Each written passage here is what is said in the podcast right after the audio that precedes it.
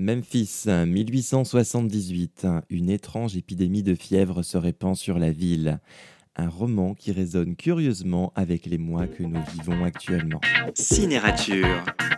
Bonjour à tous et bienvenue sur Cinérature. Aujourd'hui, je vous parle du dernier roman du journaliste et écrivain Sébastien Spitzer, La fièvre, paru chez Albin Michel. L'auteur a accepté de répondre à mes questions. Un homme, euh, tout juste arrivé en ville, s'effondre au milieu de la rue. Il meurt, sa langue est noire, il est le cas zéro, la première victime de la fièvre. La fièvre est une histoire vraie. En 1878, à Memphis, elle a tué un tiers de la ville en quelques mois.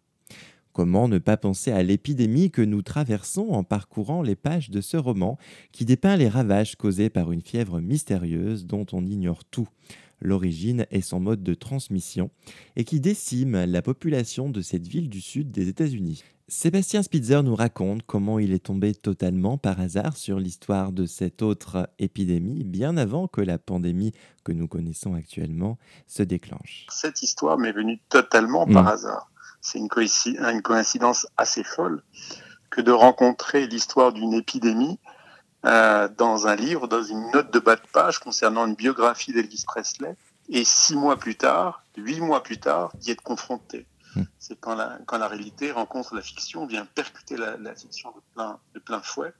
Voilà ce qui s'est produit. Et ce qui est complètement dingue, euh, c'est que quand on écrit un livre, on s'y plonge corps et âme. Moi, j'étais avec mes personnages, je vivais avec eux, je voyais Memphis en 1878 et je voyais, euh, je voyais les ravages de cette maladie. Et quand, euh, euh, plusieurs mois plus tard, j'ai été confronté à la réalité avec ce qu'on a tous traversé euh, depuis le début de l'année, j'avais j'avais en tête toutes les étapes, les grands moments. je m'y suis replongé une deuxième fois, mais cette fois-ci malgré moi. C'était assez impressionnant.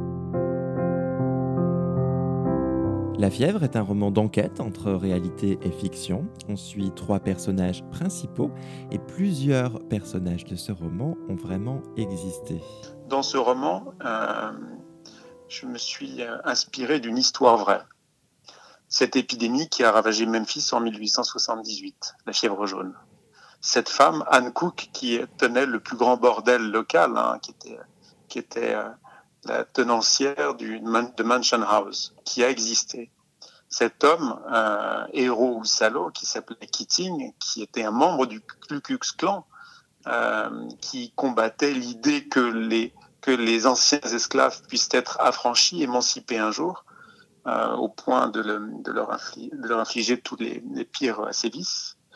Et puis, euh, troisième personnage ayant existé bel et bien, T. Brown, le milicien, cet homme qui va sauver sa ville alors que cette ville ne voulait pas de lui. Donc mes personnages principaux, mes piliers, mes colonnes, mes colosses, ont bel et bien existé. Euh, ils sont mentionnés dans un journal qui raconte l'histoire de cet épisode-là. Il y a très peu de choses, très peu de documentation sur cette, cette histoire. Et euh, les personnages secondaires, eux, sont, euh, sont inventés, mais, mais pas totalement parce qu'ils sont vraisemblables l'histoire était tellement forte, tellement impressionnante, qu'il a fallu composer avec elle pour trouver une petite place à l'imagination. Alors que la fièvre fait irruption dans leur ville et dans leur vie, chacun, à sa façon, va jouer un rôle déterminant pour le destin de Memphis. Le mal n'est pas que dans la maladie, il est aussi dans les lâchetés et dans la barbarie de certains prêts à tout pour profiter de la situation et du chaos qu'elle génère.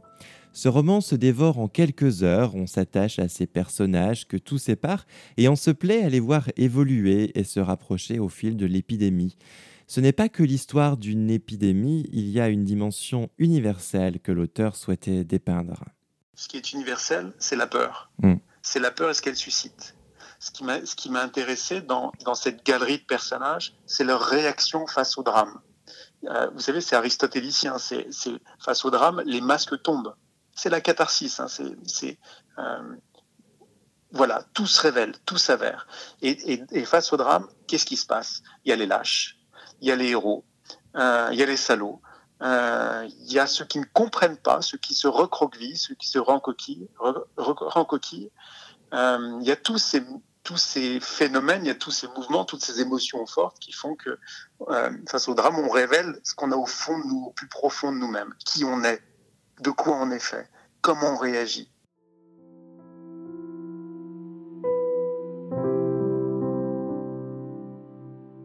La fièvre, ce n'est donc pas que l'histoire d'une fièvre, c'est l'histoire de trois personnages qui finit par n'en faire qu'une.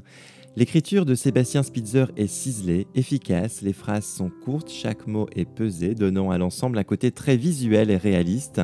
L'auteur montre comment, face à l'adversité, certains se révèlent être des héros et d'autres de véritables salauds. La fièvre est donc une lecture à la fois dépaysante et étrangement liée à la situation actuelle.